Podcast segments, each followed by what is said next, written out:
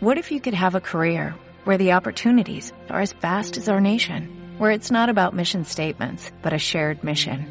At U.S. Customs and Border Protection, we go beyond to protect more than borders, from ship to shore, air to ground, cities to local communities. CBP agents and officers are keeping people safe. Join U.S. Customs and Border Protection and go beyond for something far greater than yourself. Learn more at cbp.gov/careers. Bien, ya estamos casi.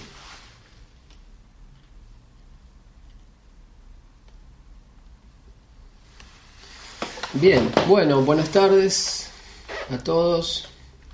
¿Cómo están? Bien, bueno, aquí estamos nuevamente reunidos para tratar de entender mejor las cosas y así tomar mejores decisiones y tener mejores resultados, porque así de simple es, así de claro. Si uno entiende, toma mejores decisiones y tiene mejores resultados. Así de simple. Y si uno no tiene buenos resultados es porque obviamente ha tomado malas decisiones. Y si ha tomado malas decisiones o hemos tomado malas decisiones, es simplemente porque no entendíamos. Porque en su momento creímos que era la mejor decisión o lo que podíamos hacer, pero en realidad no fue lo mejor. Y el universo es así, el universo es un sistema que tiene reglas y dentro de esas reglas hay decisiones que son muy buenas y decisiones que son muy malas. O sea, decisiones que llevan por un buen camino, decisiones que llevan por un mal camino. Decisiones que llevan a mejorar las cosas, decisiones que llevan a empeorarlas. Como en cualquier otro sistema organizado. Podríamos hacer una analogía con cualquier juego. Básicamente la vida se puede eh, comparar a un juego. Hay metas, hay objetivos, el objetivo de la vida es la felicidad, el objetivo de un juego puede ser acumular fichas o ganar, no sé, llegar primero a un lugar o obtener la mayor cantidad de puntaje o de, no sé, en esos juegos de conquista de países, tener más países, no recuerdo cómo se llamaba ese juego, que era el TEG, creo que era, ¿no? Un, un juego de estrategia militar, donde había que conquistar países. Bueno, cada juego tiene un objetivo, y si uno toma buenas decisiones, avanza hacia ese objetivo y gana el juego. Bueno, la vida es parecida en ese sentido, tiene un objetivo que es la felicidad, el bienestar total, total, estable, continuo, no momentáneo ni eh, temporal, sino sustentable, continuo, permanente, eterno. Ese es el objetivo de la vida, ese es el objetivo, es lo que todos deseamos. Por supuesto hay personas que dicen que es imposible, pero lo dicen sin haber analizado mucho el tema, o sea, les parece difícil y dicen es imposible, pero la realidad es que no es imposible, hay un camino, simplemente hay que ser persistente para seguir ese camino y tomar buenas decisiones. Bueno, ¿qué es lo que vamos a ver hoy? Bueno, justamente cuál es ese camino. ¿Cómo es ese camino hacia la felicidad eh, total? o eterna, o estable, o continua, o permanente, o como la quieran llamar. Pero nos referimos a un estado en el cual la persona está siempre bien, siempre, siempre, siempre, en todo momento, lugar y condición, independientemente de lo que suceda alrededor. Bien, todos queremos llegar a esa situación y lo que vamos a ver hoy es el camino para llegar a esa situación, los pasos. Por supuesto, tal vez alguien puede pensar, ¿y este quién se cree que es para, para explicar esos pasos. O sea, que ya fue, volvió 20 veces, que, ¿quién es? ¿El que inventó los pasos? No, para nada. De hecho, yo no he completado mis pasos, pero sí los conozco porque se pueden deducir. Se pueden deducir y yo podré tener muchas falencias, pero si algo en algo soy competente, es en analizar y deducir. ¿Está bien? En estudiar situaciones, estudiar eh, un sistema y tratar de resolverlo y resolverlo y ver cómo, cómo funciona. Bueno, a través de la deducción Y por supuesto tampoco es que es un invento mío, ¿no? Muchas personas a lo largo de la historia han estudiado cómo es el camino a la felicidad y cada una ha deducido un camino diferente o levemente diferente. Por supuesto nadie dijo que el camino a la felicidad es pelearse con todo el mundo y salir con un revólver a la calle. Nadie dijo eso, ningún filósofo. ¿Está bien? Eh, algunos filósofos sí se deliraron un poco y alguno pudo haber dicho que no es posible la felicidad porque, bueno, no razonaron correctamente. Pero la mayoría de los filósofos más avanzados y profundos de toda la historia, y de Oriente y de Occidente, han coincidido. O sea, utilizando distintas palabras, a veces distintos eh, por, por haber nacido en distintas culturas, con distinto lenguaje y en distinto tiempo, lo han explicado de distinta forma. Algunos lo han explicado de manera más metafórica, otros lo han explicado de manera más concreta y técnica. Eh, las religiones mismas, obviamente la finalidad de las religiones cuál es? Es alcanzar la felicidad. O sea, si no, ¿para qué queremos una religión? ¿no? O sea, tanto la ciencia como la religión, como la filosofía, en el fondo, en el fondo, o sea, son la misma cosa y buscan lo mismo, que es el bienestar. De distinta forma, la ciencia lo busca cambiando cosas en el mundo material, la religión en un contacto con el creador, la filosofía a través de la deducción y el razonamiento, pero todos terminan en el mismo lugar todavía no terminaron en el mismo lugar porque todavía siguen en camino, pero en el camino en que van, van todos directo a encontrarse, a encontrarse en un punto final donde ciencia, filosofía y religión van a llegar a las mismas conclusiones y van a terminar detectando o identificando claramente el camino de perfeccionamiento y el camino hacia la felicidad que hoy vamos a repasar que obviamente muchos sabios de la historia ya lo han descubierto, lo han explicado, pero a veces mucha gente cree que son distintos los caminos que dan porque tal vez lo estudian de manera muy literal o no se dan cuenta que hay términos que son diferentes pero significan lo mismo. No sé, por decir el reino de los cielos y la iluminación. Uno es un término católico y el otro es o cristiano y el otro es un término budista o hinduista, pero se refieren a lo mismo. Y hoy vamos a ver, vamos a tratar de dar un significado eh, integral, o sea, un significado, el significado que está detrás de todo eso, detrás de las metáforas, detrás de las parábolas, detrás de las alegorías. Bueno, bien, vamos a arrancar, porque es un proceso, según el modelo que yo me armé, tiene 12 pasos. ¿Está bien?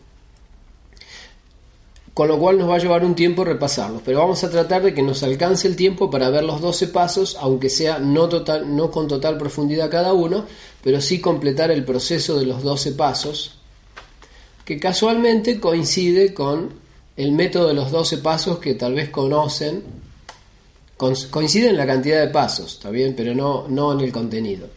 El método de los 12 pasos, que es un método para salir de las adicciones, que tiene mucho que ver, porque salir de las adicciones es el proceso para alcanzar la felicidad, porque tenemos que salir de un montón de adicciones.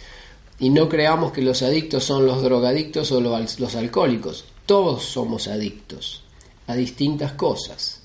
¿Está bien? Somos adictos a agredir, somos adictos a hablar demasiado, somos adictos a mentir, o somos adictos a ver televisión, o somos adictos a que nos mientan o somos adictos a la comida, o somos adictos a la vagancia, o somos adictos a la agresión, creo que ya lo mencioné, o somos adictos a la queja, o sea, tenemos toda una serie de fallas en nuestra mente que tenemos que corregir.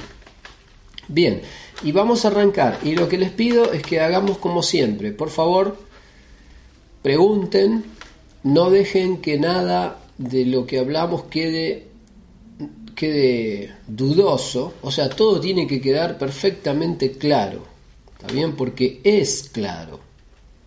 Y si no queda claro es porque yo no lo expliqué bien. Entonces, si ustedes me preguntan, lo volvemos a ver y seguramente se va a aclarar. Porque todo lo que vamos a ver es puro sentido común, pura lógica, se puede observar, se puede verificar en la propia experiencia, no es algo que uno, uy, en teoría alguien dice esto y yo no lo puedo percibir, no, para nada, es algo que se puede percibir en la vida de cada uno con un poco de observación nada más. Calmándonos un poco y observando, todos ustedes, si deducen o se toman el trabajo de deducir estos pasos, van a llegar a, a una lista muy similar, o igual o similar, con otras palabras, tal vez en un pequeño orden diferente, pero la esencia es la misma. Bien, vamos a arrancar y recuerden, pregunten todo lo que haga falta y cuando yo veo que hay varias preguntas hago un pequeño paréntesis y las respondemos. Bien, vamos a arrancar con el primer paso. O sea, no, el primer paso, sino el primer estado. O sea, ¿de dónde arrancamos? ¿De dónde arranca un ser humano? Y bueno, el ser humano típico arranca de una situación, que es la que estamos todos, una situación en la cual estamos haciendo las cosas mal pero no nos damos cuenta.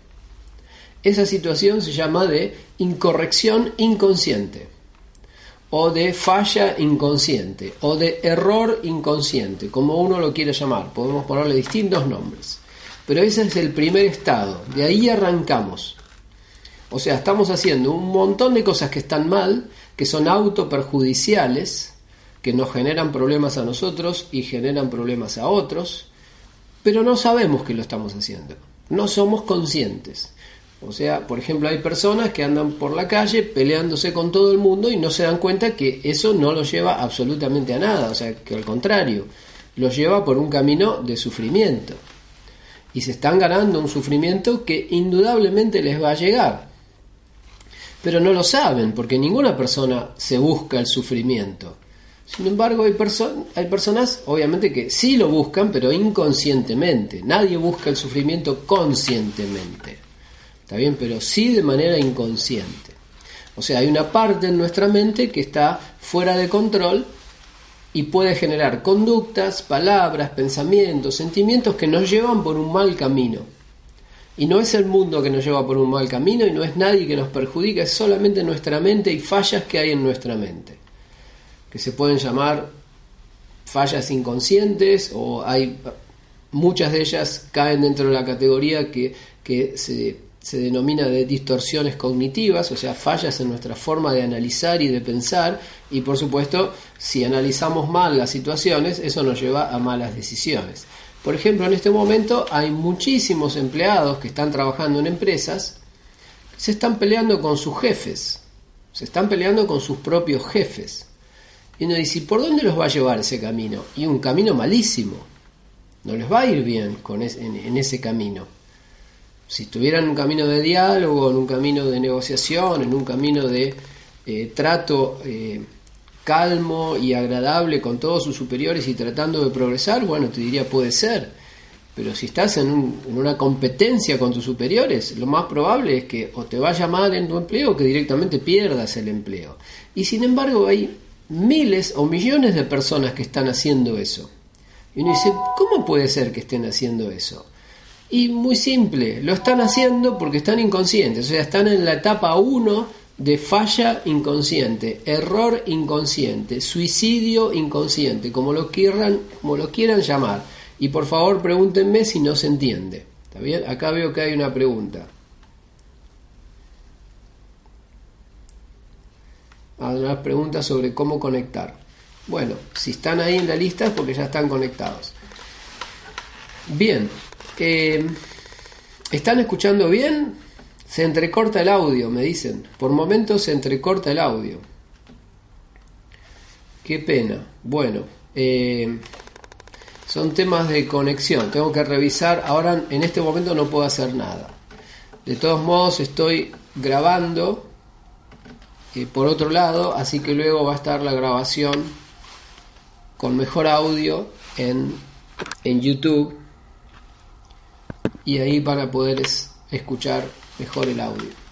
Eh, para la próxima voy a ver si lo reviso. ¿Está voy a ver si, si aumento la velocidad o algo, veo algo para que la conexión no se entrecorte. Bien, eh, lo que sí les recomiendo es que cierren todas las ventanas, cierren todo lo que tengan en el navegador, cierren otras aplicaciones, dejen solamente la pantalla de la conferencia. De esa manera reservan el ancho de banda y se evitan fallas de audio, ¿está bien? Y de video también. Bien, bueno, entonces está clara la primera etapa. Ahí ese es el primer momento, o sea, es el paso número uno. No lo llamaría paso porque es el estado, o sea, es el estado del que arrancamos. Hay un estado del que arrancamos, después un estado al que llegamos, el último, el número 12, y en el medio hay muchos pasos a seguir. Este es el, estado inicial. Somos inconscientes, cometemos miles de errores que nos hacen sufrir y no lo sabemos, ni enterados. Padres que se están peleando con los hijos, hijos peleándose con los padres, con los vecinos, con sus socios, arruinando negocios, o peleándose con sus jefes y arruinándose su carrera o perdiendo empleos, o eh, volcados a adicciones que le están destruyendo la salud, etcétera, etcétera. Pero inconscientemente, porque obviamente la persona no es lo que quiere, sufrir no quiere, pero está tomando decisiones que lo llevan a sufrir. Bien, ese es el arranque, se llama incorrección inconsciente o falla inconsciente o error inconsciente o incompetencia inconsciente, distintos nombres. Bien, ¿cuál es el paso 2? ¿Qué es lo que viene después? Bueno, a partir de nuestro comportamiento incorrecto e inconsciente que nos lleva a tener problemas, empezamos a recibir indicios. El universo, el mundo nos empieza a dar indicios y otras personas también. De otras personas recibimos críticas, nos dicen, mirá, estás haciendo mal las cosas. Obviamente que es todo muy enredado, porque hay críticas que son justificadas y críticas que no son justificadas. O sea, críticas que son reales y críticas que son falsas, con lo cual yo tengo que continuamente diferenciar, separar la paja del trigo y ver qué crítica tiene razón y qué crítica no. Pero hay personas que lamentablemente rechazan todas las críticas, entonces no pueden salir del estado 1. Siguen en el error inconsciente, como ese adicto, por ejemplo, que tiene un familiar que le dice trata de salir de ahí o, o, esa persona que está en el trabajo comportándose mal, negativamente, quejándose todo el tiempo y por supuesto con riesgo de perder el trabajo, pero tiene un compañero de trabajo que le dice, tené cuidado, no hables tanto así, no critiques tanto a la empresa, no critiques tanto al jefe, porque te vas a quedar sin trabajo. O sea, o vas a tener problemas, o, o te van a llamar la atención, o te van a suspender, etcétera. Pero si la persona está totalmente clavado en el estado 1, no lo va a poder ni siquiera escuchar. Le va a decir, yo digo lo que quiero, yo hago lo que quiero, soy libre porque tengo derecho, bla, bla, bla. Bueno, y al poco tiempo está en la calle. Pero bien, esos son los indicios. Los indicios vienen de cosas que nos dicen otras personas y de cosas que nos van mal, o sea, resultados que no salen. Son indicios. Por supuesto que toda persona puede rechazar los indicios. ¿Está bien? O sea, que eso es lo primero que pasa. Cuando una persona va en el mundo con malas conductas, o sea, no malas conductas, sino conductas equivocadas, conductas que no llevan a los resultados que él mismo desea. O sea, quiere ir para el norte, pero va caminando para el sur. Pero de repente ve indicios, y los indicios son que cada vez hace más frío, por ejemplo o que aparece un cartel que dice Polo Sur, siga derecho. Epa, veo el indicio. Pero ¿qué es lo que suele pasar ante los indicios o los primeros indicios? Se desarrolla un fenómeno psicológico que se llama negación. Y ese sería el siguiente estado. O sea, primero vienen los indicios que me marcan que voy mal, me va mal en el trabajo, me va mal en la familia, me va mal con la pareja, me va mal con el dinero, no tengo dinero, tengo deudas, me va mal en, en mi negocio, en todos lados. Y esos son indicios. Pero al principio lo que la persona típica hace con esos indicios es negarlos. ¿Qué significa negarlos? No los acepto. O sea, no, mentira. No, yo voy para acá, estoy bien, yo estoy bien. Acá me dice que el polo sur es para allá, pero está todo equivocado. No, yo estoy bien. Lo niego y sigo adelante como una topadora en dirección al precipicio, o sea, en dirección al abismo. Pero eh, a pesar de que hay indicios y gente que me está avisando que voy mal y eventos y fallas y problemas que estoy teniendo que me están marcando que por acá no va, pero yo me empaco y sigo derecho. Esa es la etapa de negación, que es la etapa 3. Estoy negado. O sea, no sé, estoy tomando alcohol 10 litros por día, alguien me dice, mira que te va a hacer mal, y yo le digo, no, ¿qué me va a hacer mal? Nada hace mal. O disculpen que suena el timbre, ya bueno. Ok, continuamos entonces. Dijimos entonces, primera, el arranque es de nuestra situación de totalmente desviados e inconscientes. Estamos yendo en dirección equivocada en todos los aspectos de la vida, pero estamos inconscientes, no lo sabemos, estamos ahí, vamos, como mucha gente incluso está feliz en esa etapa, se cree feliz porque como no se da cuenta de sus errores, va para adelante, pero después vienen los problemas, también cuando uno comete errores no hay nada gratis. El tema es que los problemas pueden tardar en venir, entonces puede ser que durante un tiempo la persona en el estado 1, o sea, en el estado de error inconsciente o desviación inconsciente, puede ser que durante un tiempo la pase bien. Pero obviamente se está dirigiendo a un abismo, o sea que en un momento va a caer por el abismo y se va a acabar todo. O sea, no se va a acabar todo, en realidad nunca se acaba nada, pero, pero quiero decir, va a tener todas las consecuencias de todas sus decisiones cerradas le van a venir todas juntas.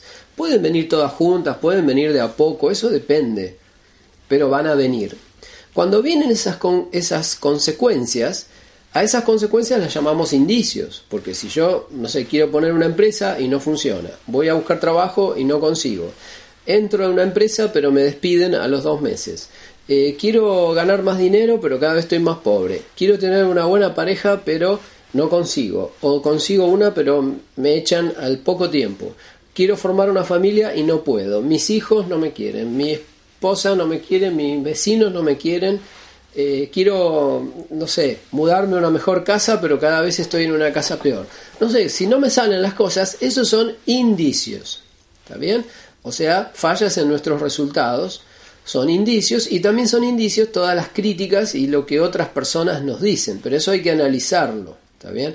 Resultados negativos son indicios clarísimos. Y ese es el primer paso. Empiezan a llegar indicios, los indicios. Indicadores de que vamos mal. Lo que nos dicen las personas hay que analizarlo, porque a veces ellos también se pueden equivocar, con lo cual me dicen, mira, Lalo, vas mal, pero en realidad tal vez yo voy bien. Y no es que voy mal. ¿Está bien?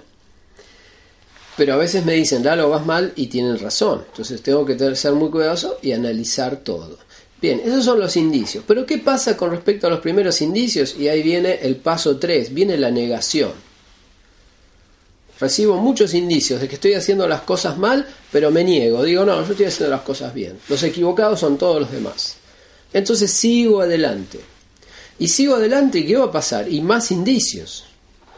O sea, más fracasos, más problemas, más sufrimiento, más errores en el trabajo, más problemas personales, sociales, familiares, económicos, problemas de salud. Los problemas de salud también son indicios. Si, tengo problemas de salud, dice, no, es mala suerte, me agarré un virus. No existe eso, no hay mala suerte. Las cosas son causa-efecto. Todo lo que nos pasa, que no nos gusta, se debe a acciones inconscientes que están equivocadas. O sea que estamos yendo por un camino equivocado. Por supuesto que muchas personas están en negación y dicen, no, yo me agarré esta, este, esta enfermedad, no tiene nada que ver con mi, con mi conducta. Yo, yo me comporto perfectamente e igual tuve la mala suerte de que me pasa esto. No es así. Y mientras una persona piense que la mala suerte es la que genera sus inconvenientes, nunca va a poder mejorar. Porque el momento de mejorar es cuando uno se da cuenta de algo que ahora viene. ¿Está bien? ¿Qué es lo que viene ahora? Porque fíjense, etapa 3, perdón, paso 2 vinieron indicios, pero paso 3 los negamos, los rechazamos. Todo el mundo nos dice, nos pasan miles de cosas malas, pero nosotros no tenemos nada que ver. Yo no, la verdad, yo soy perfecto y tengo mala suerte. Hice todo bien, pero me salió mal. Eso una cosa totalmente ridícula que dice mucha gente. Yo hice todo bien, pero el resultado no está no funciona así el mundo, ¿está bien? Si haces todo bien, el resultado está. Bien, esa era la negación. Vinieron los indicios, la fase 2, después vino la negación, la fase 3, y después vinieron más indicios, la fase 4, y esto puede ser cíclico. Indicios, negación, indicios, negación, indicios, negación, y en general lo que pasa es que los indicios son cada vez más graves. O sea, una persona te dice, che, está yendo mal. Ok, no presto atención. Entonces viene, está yendo mal, sube la voz. No presto atención. Está yendo mal, no presto atención y bueno, ahí empiezan los cachetazos. ¿Está bien? Los cachetazos del universo. Y que son cachetazos amorosos, porque lo único que quiere el universo es ponerte en el buen camino. ¿Y por bien de quién? Por bien tuyo. Por nadie más. El universo no tiene ningún problema. O sea, los problemas tenemos nosotros, con nuestras malas decisiones. Bien, entonces, vienen los indicios, los niego, vienen los indicios, los niego, y hasta que pasamos a la siguiente fase y podemos salir de este podríamos llamar círculo vicioso de recibir indicios que estamos, de que estamos mal, pero los rechazamos. Hasta que en un momento hacemos clic. Y ahí viene el clic mental. Y ese es el punto de inflexión en nuestro cambio personal. Que es el momento en el cual decimos, hoy, estos indicios tienen razón. O sea, no era mala suerte, ni era que es todo aleatorio, ni es que yo hacía todo bien y me salía todo mal. No, yo estaba haciendo todo mal. Ese es el clic mental. Yo estaba haciendo todo mal y por supuesto por consecuencia me estaba saliendo todo mal. Simple sentido común. Estaba poniendo mal los ladrillos, entonces la pared nunca la podía terminar, obviamente estaba tratando mal a todo el mundo y no entonces nadie no tenía amigos y no conseguía ni trabajo porque iba a las entrevistas y discutía, peleaba y me enojaba porque la, entrevista empezaba un poco tarde. No sé, ahí hago el clic y digo, yo fui un estúpido todo el tiempo y me generé todos los problemas que tengo. Esa es la fase, el momento, la chispa de, conciencia de una persona. Digo chispa porque es una chispita, no es la luz de la conciencia, que eso ya es cuando se encendió todo, pero es la primer chispa. Esa primer chispa ya enciende el fuego y después del fuego se va a desarrollar, pero mientras no haya chispa no empieza nada. O sea, mientras no haya clic mental, una persona no puede mejorar. Y el clic mental consiste simplemente en que la persona se da cuenta de que todos los problemas que tuvo y que tiene se deben a errores de conducta o de pensamiento o de palabra propios. ¿Está bien? Hago un pequeño paréntesis y pregunto, ¿siguen oyendo bien o sigue habiendo cortes? ¿Me confirman ahí por el chat? ¿Está mejor o está igual? Está mejor. Ok. Bien, bueno. Bueno, excelente. Seguimos entonces. Entonces llegamos al clic mental que es el momento clave, es el nacimiento del espíritu dentro de nuestra mente, es la aparición de la conciencia, es donde es el nacimiento de la persona, es el renacimiento de la persona, es donde verdaderamente nacemos a nivel espiritual, que es donde tomamos conciencia de que somos artífices de nuestra vida, y de que todo lo que nos fue bien y mal, todo se debió a nosotros y que si queremos que vaya mejor, tenemos que trabajar nosotros. Ahí es donde la persona nace a nivel espiritual. Obviamente como un bebé, nace como un bebé, todavía falta mucho, pero es el paso clave. Por supuesto que este, este parto, porque es como un parto a nivel espiritual, no es sin dolor. Porque cuando una persona se da cuenta de que todo lo malo que le pasó y que le eché la culpa a 20.000 personas en realidad era yo. Y perdí las relaciones con esas personas, hice sufrir a esas personas, las volví locas durante años diciéndole que eran un desastre y que ellos tenían la culpa de todos mis problemas y en realidad era yo. ¿Se imaginan cuando una persona, cuando esa chispa de conciencia aparece a nivel espiritual, se genera un sufrimiento muy grande y que es un, sufrimiento reparador, es un sufrimiento necesario, es un sufrimiento positivo. Porque cuando una persona está yendo de cabeza hacia el abismo, lo mejor que puede pasar es que sufra en ese camino para que cambie. Bueno, ese sufrimiento lamentablemente es necesario, es casi inevitable y es lo que nos salva. Bien lo que nos puede salvar. Y por supuesto que ese sufrimiento es autoinfligido, porque ese sufrimiento se debe a todos los errores que yo cometí. Si no hubiera cometido ningún error, no tendría sufrimiento. ¿Está bien? No tendría, el ser humano no tiene por qué sufrir. Nosotros sufrimos porque cometemos errores, nada más. Si no cometiéramos errores, no sufriríamos. Y como cometemos errores durante muchísimo tiempo, años, vidas enteras, entonces cuando la chispa de conciencia se enciende y observa todos esos errores cometidos, entonces el sufrimiento es muy grande, porque es un sufrimiento acumulado de años o, milenios o vidas enteras de cometer errores inconscientemente, de repente es como que me ponen en una pantalla todos los errores que cometí durante toda mi vida y múltiples vidas. Y me cae la ficha y es una ficha del tamaño de un elefante, o sea, y que me tiene que pasar por la garganta. Es tremendo. Y por, por lo tanto ahí viene una fase que es la crisis. Crisis existencial. O sea, me di cuenta de que yo soy artífice, pero ¿y ahora qué hago? O sea, soy dueño de mi vida. Y por supuesto que en todo este proceso también puedo involucionar un poco. Esta crisis es muy fuerte, entonces empiezo a tomar remedios o pastillas, entro en depresión y vuelvo un poco para atrás. Y uno dice, ¿eso está bien eso? Bueno, a veces es imprescindible, porque la crisis es tan fuerte que uno no puede abarcar esa situación, entonces necesita volver un poquito atrás para tomar más fuerza y después volver.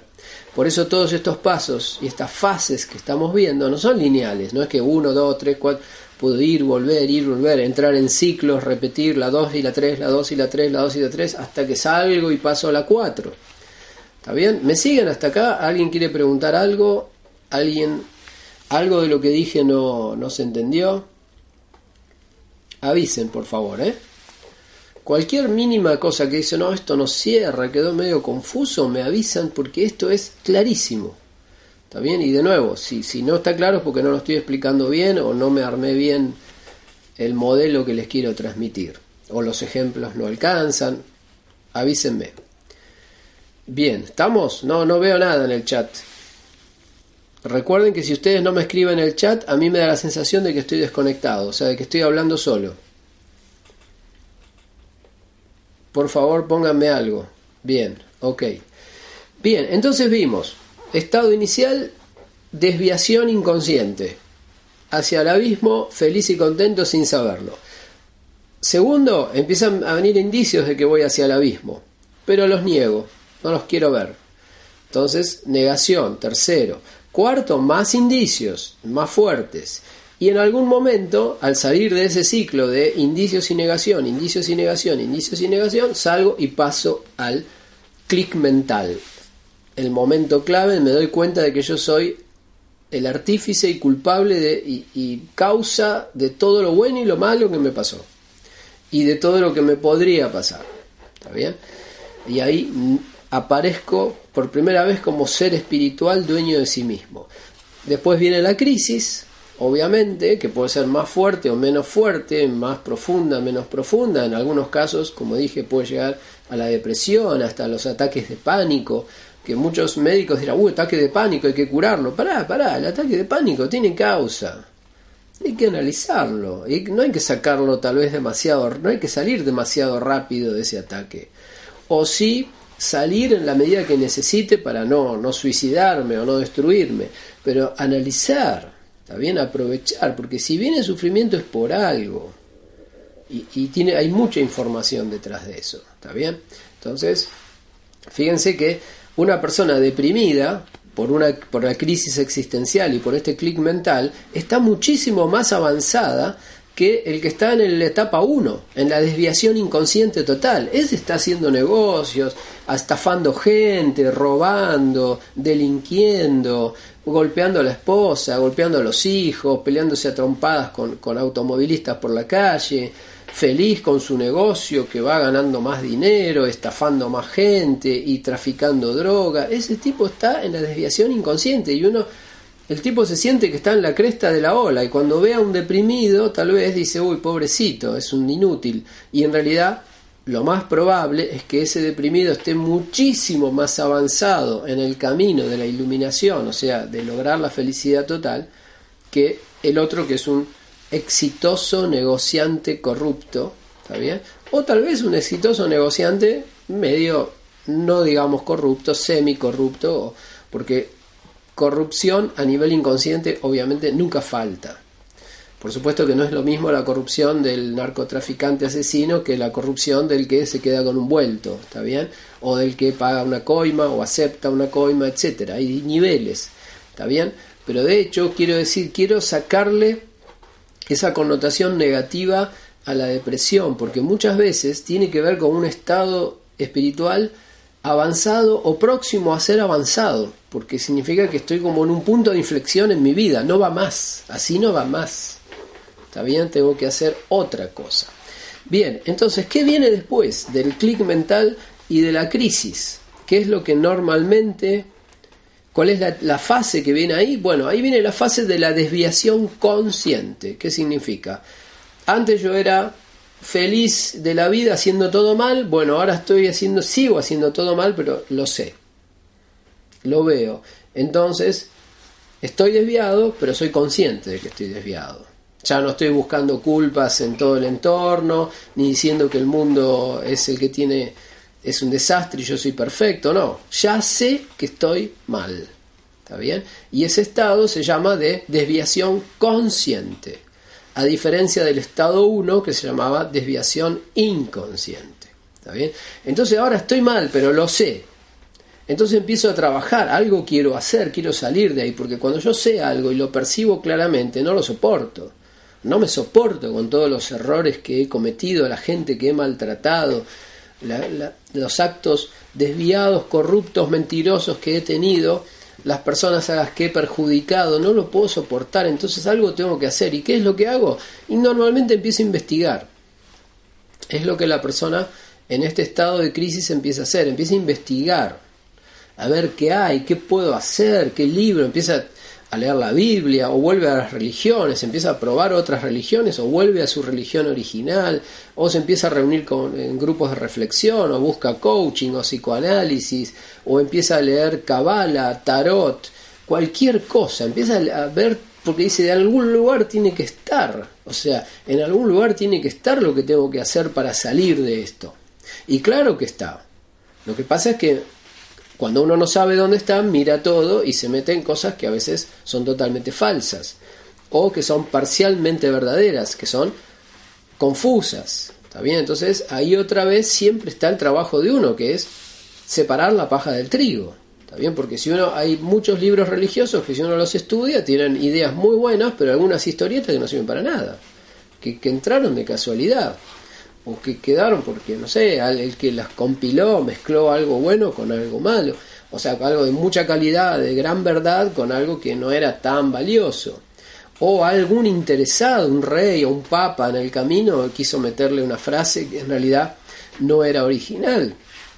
Entonces nunca puedo yo zafar de mi trabajo de diferenciar todo. ¿Está bien? No puedo ir a una librería y decir, bueno, deme el libro donde esté la verdad. No, no hay, está entre todos está en todas las corrientes, está mezclada, está un poco en lo oriental, un poco en lo occidental, un poco en el budismo, un poco en lo antiguo, un poco en el moderno, lo moderno, un poco en el cristianismo, un poco en el islamismo, un poco en el judaísmo, un poco en la filosofía, un poco en la ciencia, mucho en la ciencia, mucho en las religiones, todo, todo eso está todo mezclado, pero en la sumatoria de todo, sacando toda la basura, juntamos y ahí tenemos la verdad. Está. O sea, está disponible en el mundo, disponible para cualquiera pero está disponible de una forma que requiere un trabajo de decodificación. Entonces, podríamos decir que si bien está disponible, no está fácilmente disponible. No es que está ya armadita con un moñito, acá está la gran verdad del universo, tomala y te la tomás con una pastilla con agua y ya la tenés. No. La verdad solamente se puede lograr con un trabajo muy grande de, de estudio, de investigación y de análisis por parte individual. Y lo tiene que hacer cada uno.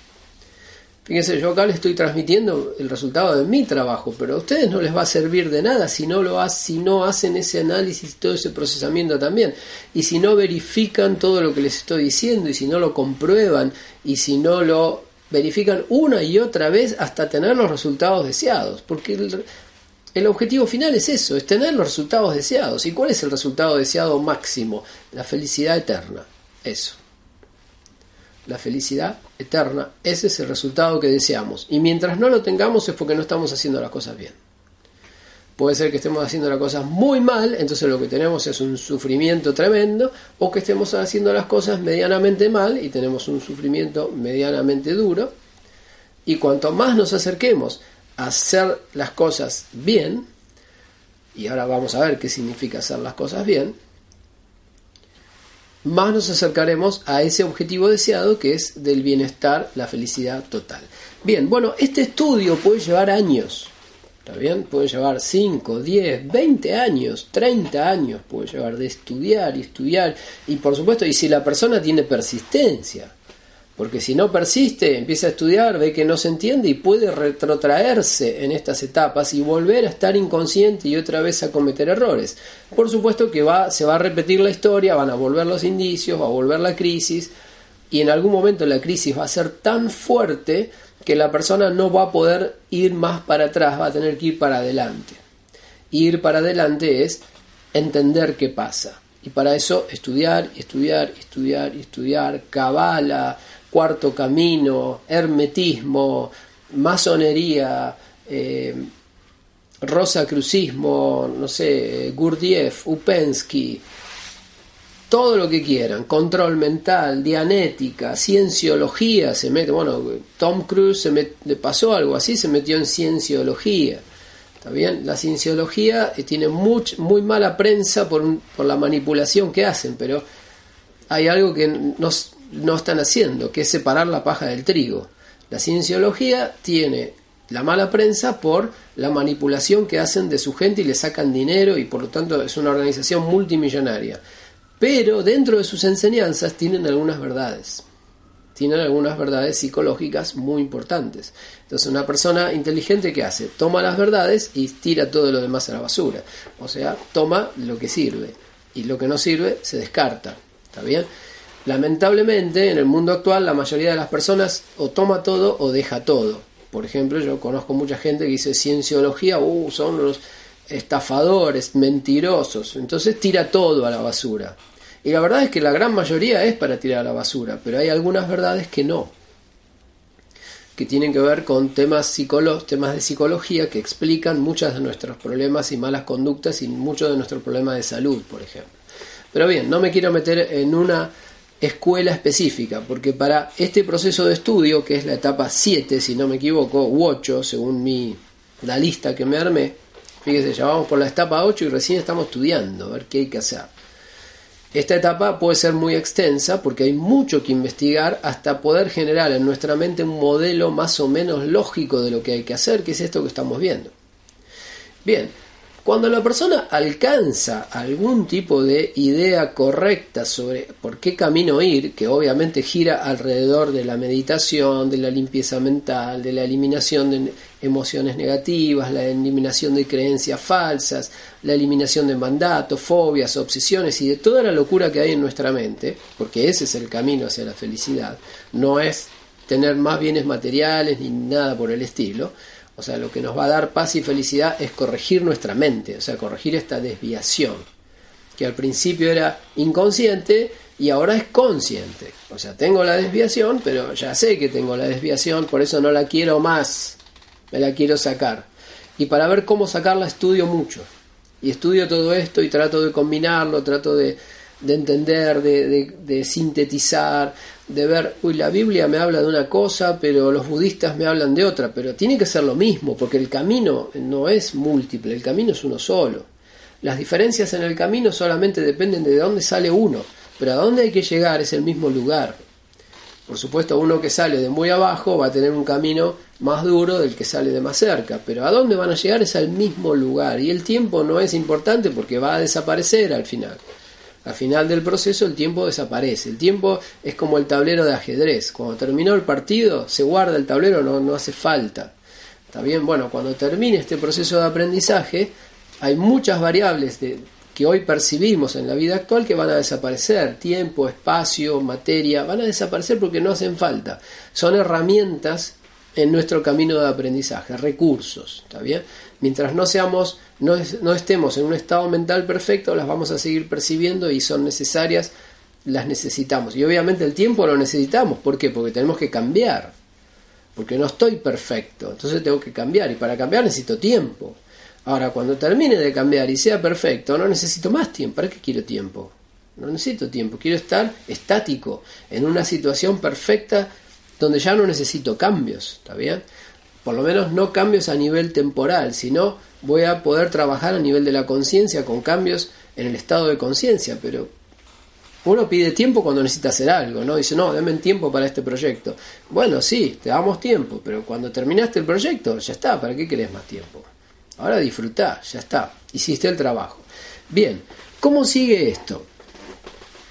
Después del estudio, obviamente, de mucho estudio y de este estado de desviación consciente, en el cual estoy desviado, pero yo lo sé, y estoy desviado en qué? Me doy cuenta de que pienso mal, siento mal, hablo mal, o sea, digo cosas que que no, no, debería decir, pienso cosas que no debería pensar, o sea, cosas negativas, básicamente. Tengo pensamientos negativos, emociones negativas, expresiones comunicacionales negativas y conductas negativas. ¿Qué son conductas negativas? Básicamente conductas agresivas o conductas basadas en el miedo, conductas que surgen de emociones negativas. ¿Qué serían palabras y conductas positivas?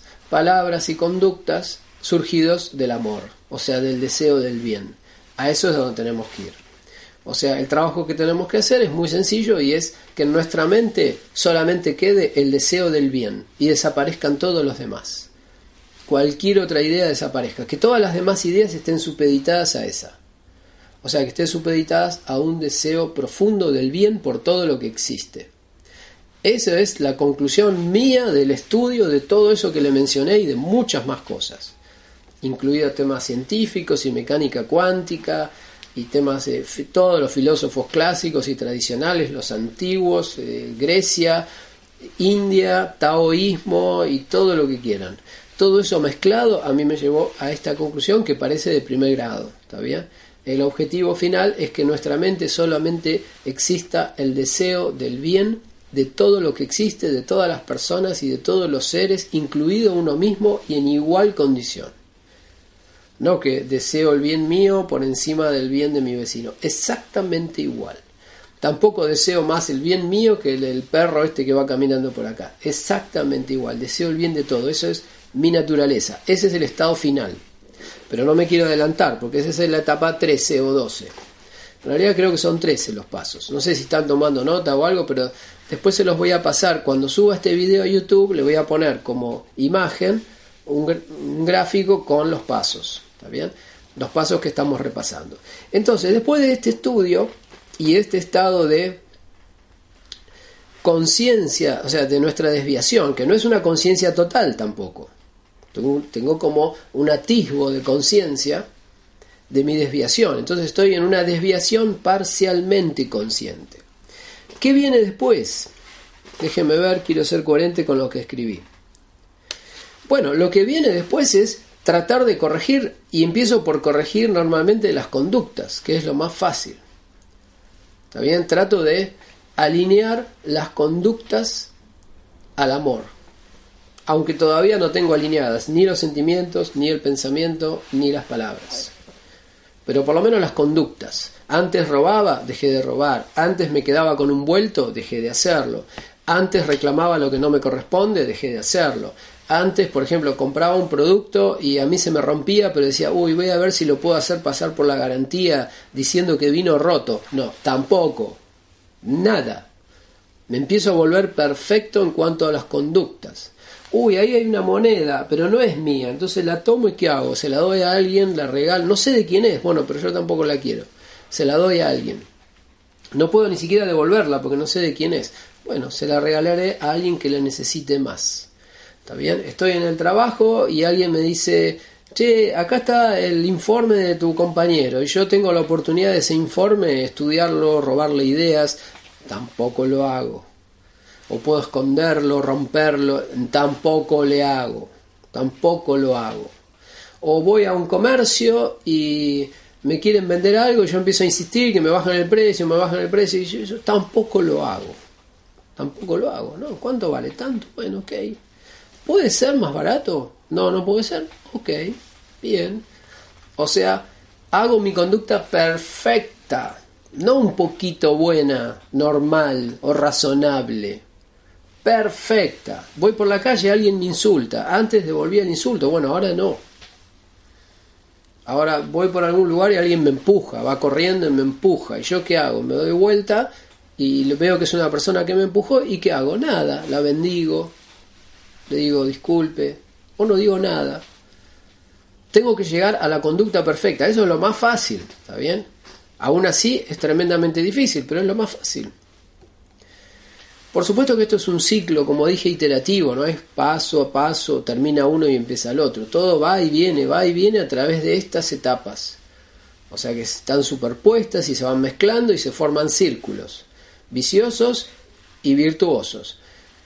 Pero tienen un orden, ¿está bien? Entonces, una vez que tomo conciencia de mi desviación, empiezo a corregir mis conductas. Aunque todavía mis sentimientos no están corregidos, porque yo veo algo, se cayó dinero y mi, corazón y mi mente dice, che, llévatelo. Pero yo no lo hago. Fíjense, ahí ya está la conciencia, esa chispa de conciencia controlando. Controlando las emociones, controlando los pensamientos, controlando las conductas y controlando las palabras. Porque esa es la que lleva las palabras por el lado correcto. Perdón, ahora las conductas. ¿Y cuál, qué es lo que sigue? Y sigue mucha persistencia, y persistencia, y persistencia, y persistencia. Y el paso siguiente es corregir lo que digo. Porque es, a ver, robar y evitar robar no es tan difícil. Pero evitar que se me escapen insultos, quejas, malas palabras, reclamos, comentarios sarcásticos, comentarios chistosos sobre una pobre persona que se cayó, tropezó, o que se me escape risa por algo malo que le pasó a alguien, eso es más difícil de controlar, porque es muy rápido. También nuestra mente se, se, descontrola y salen esas cosas. Entonces, ahora la siguiente etapa es hacer amorosas mis palabras, que estaban desviadas, mis conductas estaban desviadas, ya las estoy trabajando, persisto.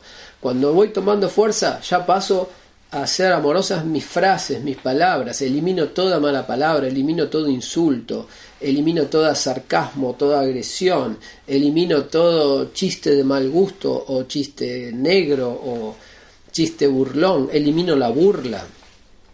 Entonces voy ya perfeccionando mi conducta y perfeccionando mis palabras, mi comunicación. Sigo persistiendo, sigo persistiendo. Siguiente caso, siguiente paso, perdón, siguiente etapa, me pongo a mejorar también mi, mi comunicación no verbal. O sea, no solamente las palabras, sino también los gestos, la mirada, la establezco ya una sonrisa, una expresión facial más calma, empiezo a tener más contacto visual con las personas, a, caminar más tranquilamente, a moverme más armónicamente, a, no tener gestos molestos de seriedad o de, feas caras. Eso es más difícil todavía de controlar bien, controlo, también controlo eh, no hablar tanto y empiezo a escuchar más, como dice Luz ahí, empiezo a escuchar más, empiezo a tener un gesto mucho más amoroso y siempre calmado, aunque me estén criticando, me estén diciendo lo que me digan. También se, se calma mi forma de caminar, mi forma de sentarme, mi, tono de voz, el tono de voz, fundamental, porque uno puede decir, no, mis palabras son siempre correctas yo soy muy buena persona. Bueno, pero no sirve eso. Porque el tono, ¿qué pasa con el tono? El tono transmite, transmite emociones también. Entonces también hay que mejorar el tono. Hay que aflojar el tono, hay que relajarlo. Acá yo tal vez hablo con un poco de vehemencia porque estoy explicando algunas cosas muy importantes. Pero el tono objetivo no es este, porque recuerden, cuando terminemos toda esta etapa no hay más nada que aprender. No, ni clase, ni webinars, ni conferencias online, ni nada. Es simple amor y paz y disfrutar. Entonces, hay que ir preparándose para esa situación y es todo este proceso. Entonces ahora también mejoramos el tono de voz, el volumen de voz. Hablo en voz alta, estoy siempre a los gritos, así no, basta, todo tranquilo, todo un mar de paz. Bueno, entonces fíjense, vengo mejorando mis conductas, orientándolas al amor, vengo mejorando mis palabras, frases, vocabulario, eliminando frases agresivas, palabras agresivas, malas palabras, insultos, palabras obscenas, etc. Y ahora paso a mejorar mi comunicación no verbal. O sea, mis gestos, mis posturas, los movimientos de mis manos se hacen más tranquilos, más armónicos.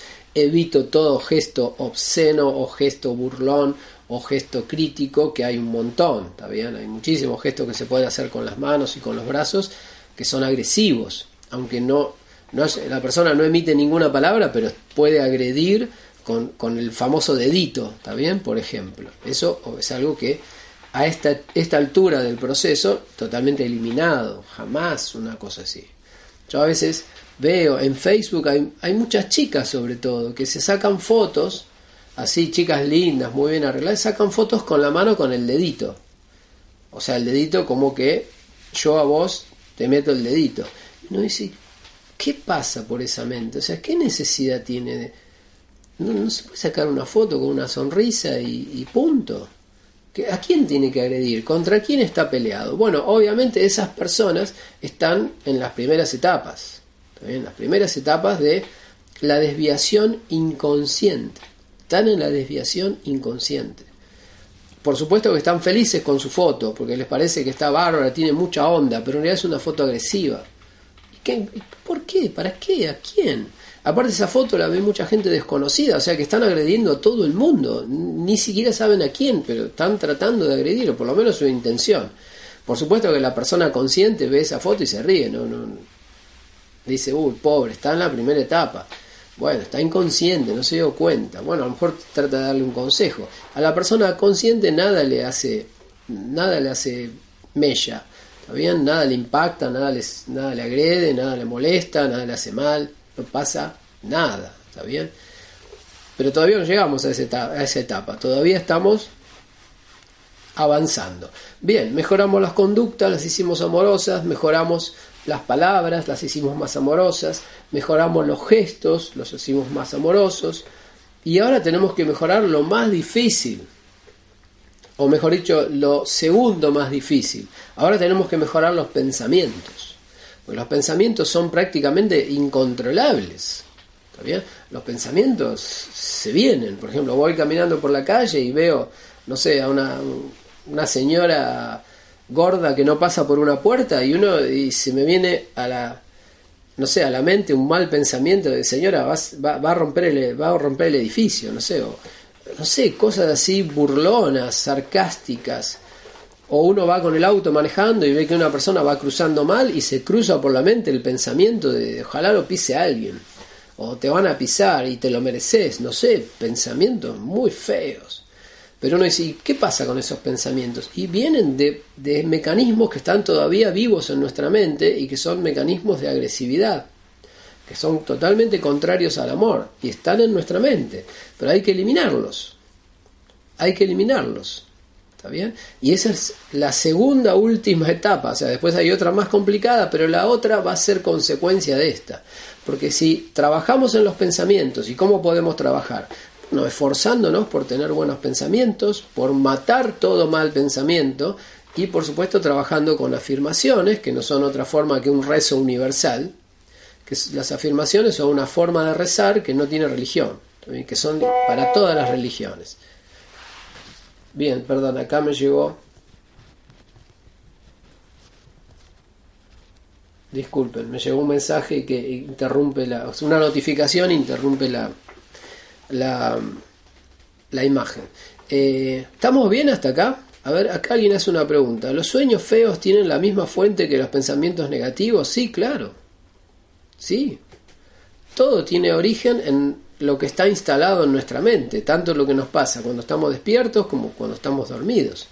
Una persona totalmente pura jamás va a tener una pesadilla, no existe, ¿de dónde va a salir la pesadilla?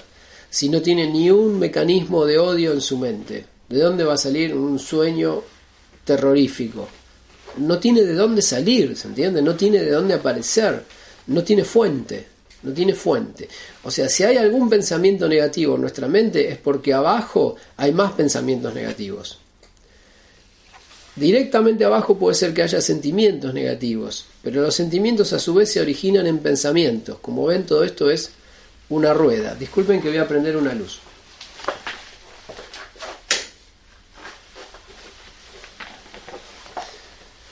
No hacía falta antes porque había más luz natural, pero ahora se fue.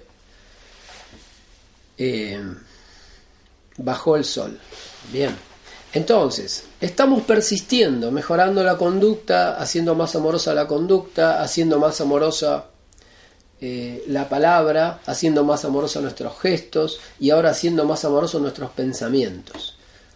Y cada vez que voy caminando, o voy por la calle, o en el trabajo, o en una mesa, o en una cena, me viene un mal pensamiento y yo internamente lo, lo noqueo, lo cacheteo, digo, no, no puedo pensar esto y estoy todo el tiempo atento para, para matar todos esos pensamientos negativos. ¿Está bien? Siempre, siempre atento para que se vayan. Y trabajo con afirmaciones. O sea, soy amoroso, soy una persona bondadosa, deseo el bien de todos. Y además soy sano, soy feliz, somos felices, todos somos perfectos. O sea, continuamente a través de la palabra fortalezco mis pensamientos positivos. Bien, ¿y cuál va a ser la consecuencia final de todo esto? Bueno, va a ser que se van a limpiar las conductas, se van a limpiar las palabras, se van a limpiar los gestos o la comunicación no verbal, se va a limpiar nuestros pensamientos y se van a limpiar nuestras, como último estado, se van a limpiar nuestras emociones.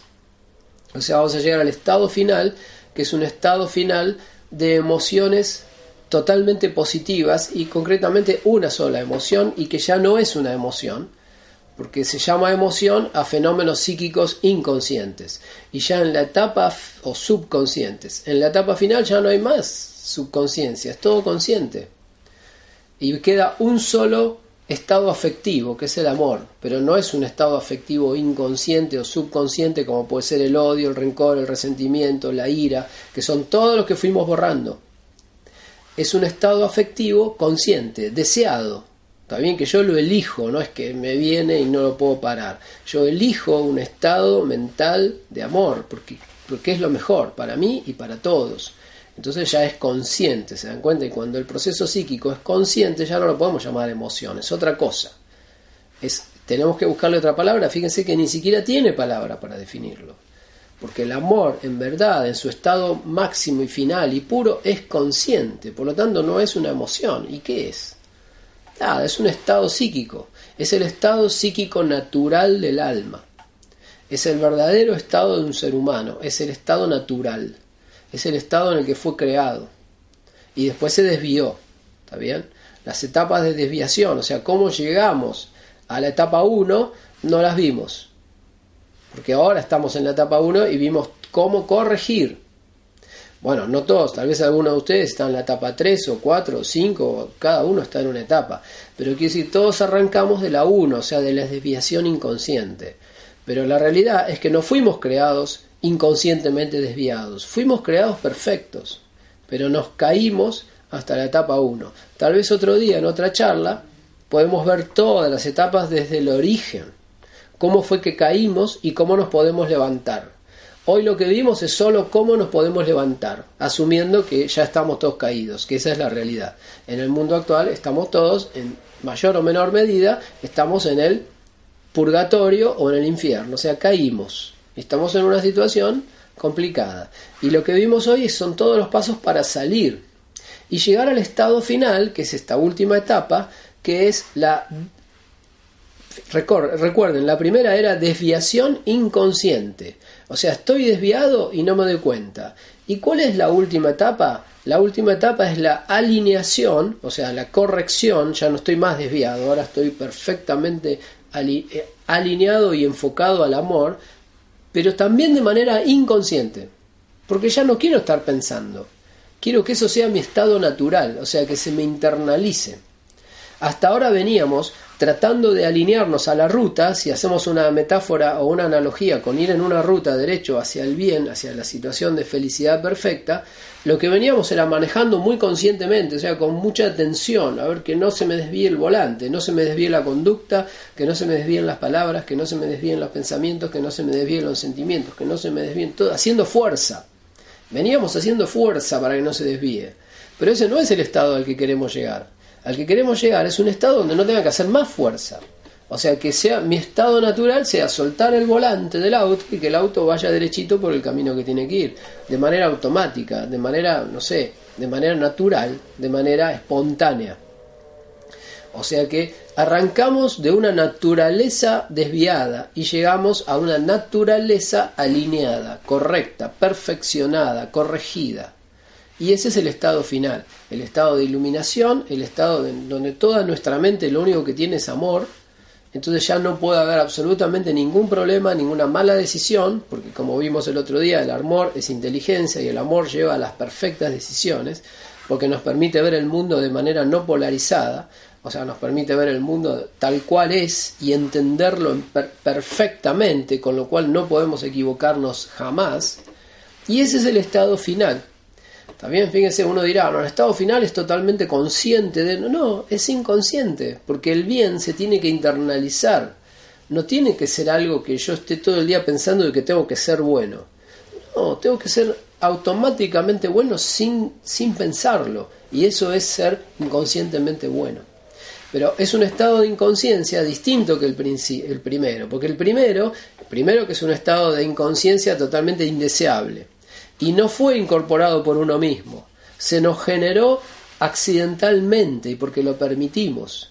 Ahora, el estado de inconsciencia final lo estoy generando yo a propósito, de manera premeditada. O sea, me estoy reprogramando para ser amoroso y después tapo la computadora porque ya no quiero que se programe nada más cierro, saco el teclado, elimino, ya nadie más puede programar nada, porque ya programé lo que quería, o sea, programé un estado perfectamente amoroso en mi mente y ya no hay más nada que hacer, me quiero olvidar y no programar nada más y dedicarme a disfrutar.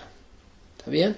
¿Se entiende cómo es este último, este último estado? Es, está buenísimo porque es la bondad natural. No es una bondad porque yo tengo que ser bueno, yo cuidado, a ver, todo el tiempo observando, leyendo. Ya no hay más libros, no hay estudio, no hay religión, no hay ciencia, no hay filosofía, no hay nada que hacer. Ya está, porque ya corregí mi mente. Ahora lo que hago es, desde esa mente corregida, todo lo que haga va a estar perfecto. No necesito trabajar, no necesito esforzarme. Esto es lo que la Biblia dice que, bueno, cuando el hombre cayó, tuvo que ganarse el pan con el sudor de su frente, tuvo que empezar a trabajar. ¿Por qué? Porque cayó una situación donde su mente funcionaba mal. Entonces tiene que esforzarse para compensar todos los problemas que él mismo se genera. Y acá lo que vimos fue el proceso de cómo eliminar el generador de los problemas, que son todas las locuras que están en nuestra mente subconsciente. Y las fuimos borrando, trabajando primero sobre las conductas, después sobre las palabras, después sobre los gestos y por último sobre los pensamientos, que es lo más difícil, son inasibles, los pensamientos se mueven así, ¿cómo hago para controlarlos? Bueno, también se puede, la herramienta fundamental son las afirmaciones, que son, como dije, una forma de rezo o de plegaria que no tiene religión, o sea que es para todas las religiones, es eh, neutro, porque el estado final también es neutro, no vamos a creer que, uh, el estado de iluminación es en una iglesia católica, no, el estado de iluminación es un templo budista. No, el estado de iluminación es en ningún lado, o en todos lados, o sea, no tiene forma, no, no, no tiene etiqueta, no tiene nombre, no tiene autor, no tiene dueño, no tiene país, no tiene nada. No, la iluminación es en Nueva York, no, tampoco, ni siquiera en este planeta, no, no es en el mundo material. No va a existir el mundo material. En el estado final, como dije, todas las herramientas de mejora que hacen falta ahora, que son la materia, que nos pone limitaciones, el tiempo que nos, hace trabajar y el tiempo que nos da tiempo, aparte también para, para, evolucionar e ir cambiando, y el espacio que también nos genera limitaciones que nos hacen trabajar, son como ejercicios, todo eso va a desaparecer. ¿Está bien? O sea, en estado de iluminación no va a haber espacio, vamos a estar todos conectados, eh, no va a haber tiempo, va a estar todo estático, nada se va arruinar de manera automática como pasa hoy con el tiempo, porque el tiempo lo que nos pone es presión. ¿Por qué presión? Y porque se me acaba la vida, en realidad no acaba nada, pero aparentemente nos parece que todo se acaba, todo se gasta, entonces nos pone presión para trabajar. Pero esa presión para qué? Si para que mejoremos. Cuando ya estemos perfeccionados no va a hacer más falta esa presión.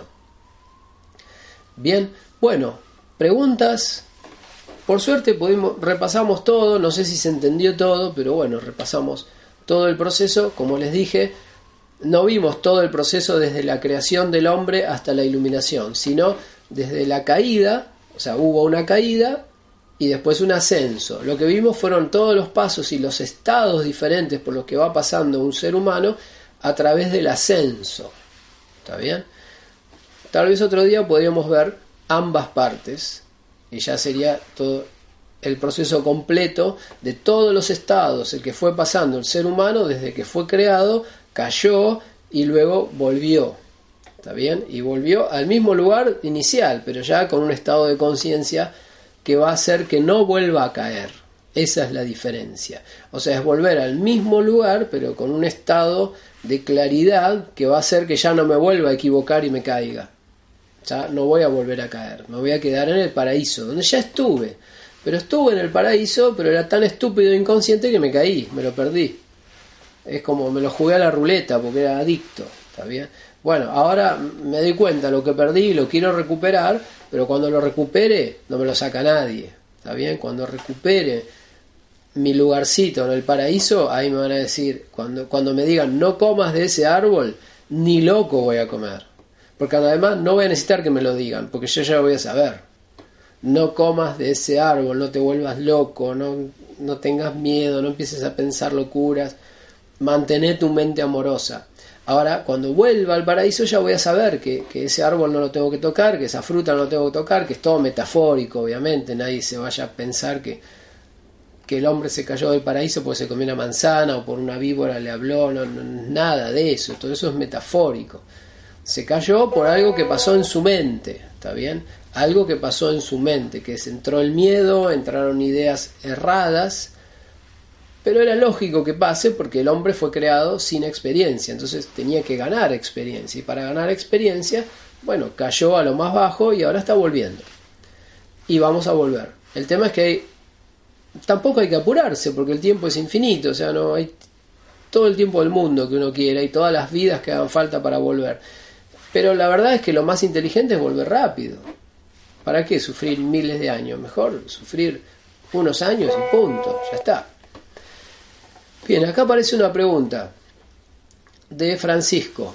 Francisco dice, Lalo, esta corrección entiendo es un proceso. ¿Cómo no sentirse frustrado si no podemos alcanzar un objetivo del plan de corrección? Entiendo que dicha frustración también es una emoción negativa y debe corregirse, por supuesto, y va a haber frustraciones, pero hay que seguir haciendo esfuerzo. Y si hay esas frustraciones nos frenan en el proceso y bueno, entonces entramos en un círculo vicioso otra vez, de negación, me frustré, intenté hacerlo, pero no pude, entonces es imposible, no lo hago más, y es una porquería, y esta religión que me pasaron, ahora quemo todos los libros y renuncio, y bueno, esas son locuras que tenemos en nuestra mente, que lo único que hacen es retrasarnos. ¿Está bien? Ahora, como somos imperfectos, la frustración va a aparecer, pero está en nosotros vencerla, ¿está bien? Si nos vence la frustración, bueno, nos quedamos paralizados no seguimos avanzando. Tampoco pasa nada grave. O sea, porque como les dije, tiempo es infinito.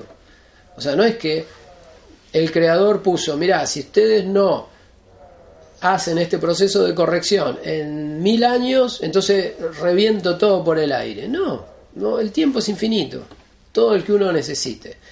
Pero cuanto más tiempo uno utiliza, más tiempo sufre. Es como que uno está en una cárcel y uno dice, ¿por qué, no, ¿por qué voy a esperar 20.000 años para escapar? Me escapo ahora.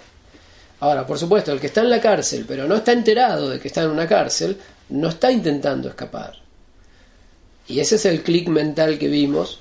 O sea, el clic mental es cuando yo digo, uy, esto yo pensé que era bueno, pero es una cárcel. Me acabo de dar cuenta. Y, puedo, y me acabo de descubrir que acá hay una ventanita, miro y veo que hay parques y pájaros y más gente y gente jugando a, la paleta y es mucho más divertido que acá adentro. Me acabo de dar cuenta, ¿está bien? Hasta el clic mental la persona no se dio cuenta, si bien tenía indicios, como dijimos. Hay otros, algunos que le dicen, che, mirá que me contaron que hay un mundo afuera. No, ¿qué va a haber? No hay nada. Esto es lo que hay. Pero mirá que parece que si uno sale de la cárcel la pasa mejor, dicen, no sé, que hay mejor comida, cosa, nada, negación, negación, negación, hasta que en un momento, clic mental, no, estoy preso y tengo que salir. Y lo peor de todo es que estoy preso por culpa mía. No es que alguien me puso preso. Estoy preso porque yo me la busqué. Bueno, ahora tengo que salir. ¿Y qué tengo que hacer? Limpiar de mi mente todo lo que me llevó a esa situación. ¿Y qué es lo que me llevó a esa situación? Todo lo negativo que hay en mis pensamientos y en mis sentimientos. Eliminar básicamente todos los sentimientos negativos y que quede solamente una fuerza en la mente que ya no la vamos a llamar sentimiento ni emoción porque no lo es, porque sentimientos y emociones, como dijimos, son fuerzas psíquicas subconscientes, fuera de control. Me va a quedar una que es positiva y que está bajo mi control y que además es afectiva y que es el amor. ¿Y por qué digo que está bajo mi control? Y porque yo lo quiero tener. Muy diferente a un ataque de bronca, por ejemplo, que uno dice, me agarró un ataque de bronca, y vos lo querías tener, no, no lo quería tener, pero me dominó, fue más fuerte que yo. Bueno, ese no es el estado final. En el estado final no hay nada más fuerte que yo. Yo elijo. Y soy totalmente libre para elegir. Y en el estado totalmente libre para elegir, ¿qué voy a elegir? Y elijo el amor. Elijo lo mejor el helado más rico. No voy a elegir una porquería porque soy libre, ya entendí, ya limpié mi mente y ahora puedo decir qué actitud tomo frente al universo, cuál es la mejor para mí y para todos. Y tal vez puedo pensar cuál es la mejor para mí nada más. Bueno, es el amor. Pero es la misma, también es la mejor para los demás. Y bueno, mejor. Es la, es la mejor para todos. No podría ser de otra forma. Porque si la mejor decisión para uno fuera mala para otro, entonces no existiría un mundo perfecto. No sería posible un mundo perfecto. ¿Está bien? O sea, si, si lo mejor para mí no coincide con lo mejor para otro, entonces viviríamos en un universo de continua pelea. Y no terminaría nunca. Pero por suerte, el que creó todo esto no es ningún tonto, porque es, es un ser humano, es como nosotros, tiene una conciencia, pero perfecta. Entonces armó todo ese sistema que es perfecto también y nos lleva a todos hacia la perfección. Aunque no querramos, tarde o temprano, como vimos al principio, todos los indicios y los cachetazos que nos da el universo nos van a llevar hacia la corrección. Ahora, la persona más consciente o más inteligente lo que dice es, pará, no necesito más cachetazos, ahora yo voy a correr hacia la perfección, ¿no? No me, ya está, no me den más indicios, no, ya los tengo, ya hice clic, ahora me voy a mover y rápido. Rápido, ¿por qué? Porque quiero salir lo antes posible de esta situación. Bien. Ok, bueno gente, esta era la idea de la charla de hoy. Eh, espero que les haya servido. Si quedan preguntas, después las pueden postear en Facebook o, o guardarlas para próximas charlas. Eh, acá está titilando el botoncito de las preguntas, a ver si quedó alguna pendiente.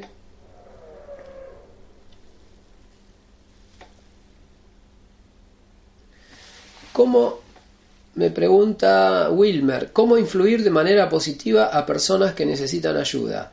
Bueno, eso es todo un desafío, porque en realidad uno también necesita ayuda. Entonces, no es o sea, un desafío ya es mejorarnos nosotros, un desafío más elevado es mejorar a los demás. Y en realidad, antes de mejorar a los demás, tenemos que mejorarnos nosotros. ¿Cómo influir de manera positiva en personas que necesitan ayuda? Bueno, si, dando el ejemplo, mostrando a otras personas cómo uno se puede volver más amoroso y estar más feliz y estar mejor, la otra persona te va a decir, ¿cómo hiciste? ¿Cómo haces para estar tan calmado, tener todo lo que necesitas, que no te falte nada, estar siempre tranquilo, nunca pelear? ¿Cómo haces? Y bueno, entonces ahí uno decir, y bueno, los 12 pasos o los 13 pasos, todas las etapas que vimos hoy. Y ahí la persona lo va a escuchar porque va a ver que tienen resultado, ¿está bien? No es simplemente un librito. ¿Cómo ayudar a otros? Siendo mejores personas nosotros, siendo amorosos y llevando a esa persona, acompañando a esa persona por este mismo proceso. Y si nosotros vamos en la etapa 8, bueno, y la persona está en la etapa 6, la podemos ayudar. Ahora, lo primero que tenemos que pensar es quién necesita ayuda. Si necesita ayuda ella o necesito ayuda yo. Porque si yo estoy en la etapa 1 y la otra persona está en la etapa 5, en realidad ella me puede enseñar a mí, pero yo a ella no. No puedo ayudar. Una persona inconsciente no puede ayudar a nadie. Al primero que se tiene que ayudar es a ella salir de la etapa 1 o 0 prácticamente, el estado inicial. Ahora, cuando esa persona sale y avanza bastante, entonces ya puede empezar a ayudar a los que están en los pasos anteriores, pero no a los que están en los pasos superiores. porque eso no, no los puede ayudar, porque están en una situación que él mismo no conoce. Entonces, para ayudar lo que hay que hacer es pasar estos pasos lo más rápido posible y estar lo más avanzado posible, porque cuanto más avanzado sea el estado que estoy, son más las personas que puedo ayudar, porque son todas las que están en los estados anteriores. Como en la escuela, ¿está bien? Si yo estoy en, en quinto año, puedo ayudar a los de quinto año, los de cuarto, a los de tercero, a los de segundo a los de primero. Ahora, si estoy en primer año, puedo ayudar solamente a los de primer año que vienen peor que yo y a los que están en la escuela primaria pero no puedo ayudar al que está en quinto año. Ese ni lo entiendo, no, no sé ni, ni, ni qué hace, no, no, puedo comprender nada de lo que está haciendo. Ahora, él sí me puede ayudar a mí. Entonces, la forma de ayudar a los demás es acelerar nuestro proceso de eh, avance hacia la iluminación, o sea, el estado de perfección, de amor, de total eliminación de las emociones negativas, perfecta limpieza de la mente. Entonces, desde ahí uno entiende todo y al entender todo puede ayudar a los demás. Y va a saber exactamente qué hacer en cada situación y en cada momento porque la mente perfecta, o sea, la mente limpia, totalmente eh, llena de amor y de ninguna otra fuerza afectiva, esa mente es perfecta, entonces entiende todo y sabe cómo resolver cada situación sin ni siquiera prepararse, sin ni siquiera ensayar, sin ni siquiera estudiar, sin tener libreto, ni nada. Como decía Jesús, vayan, hablen y no piensen nada, ni preparen nada. En el momento que tengan que hablar, las palabras van a salir. Y van a salir perfectas. Porque yo voy a estar con ustedes, dijo. ¿Qué significa que Jesús iba a estar con ellos? ¿Qué es Jesús? ¿Qué representa Jesús? Jesús representa la conciencia perfecta. Entonces, si una persona ya alcanzó una conciencia perfecta, está en comunión está en comunicación total con todo lo superior. Entonces no necesita pensar nada. Se le plantea un problema y ya sabe cómo resolverlo. Y no necesita ni estudiar, ni ayuda, ni guías, ni, ni tips. No necesita nada. Bien. Bueno, gente, ¿queda algo? ¿Estamos bien? Bueno, saludos para todos entonces, que terminen bien el domingo.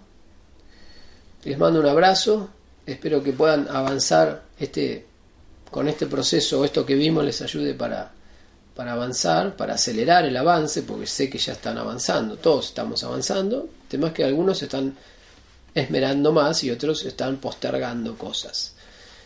Bien, eh, bueno, les mando un abrazo y nos vemos en la próxima. Gracias.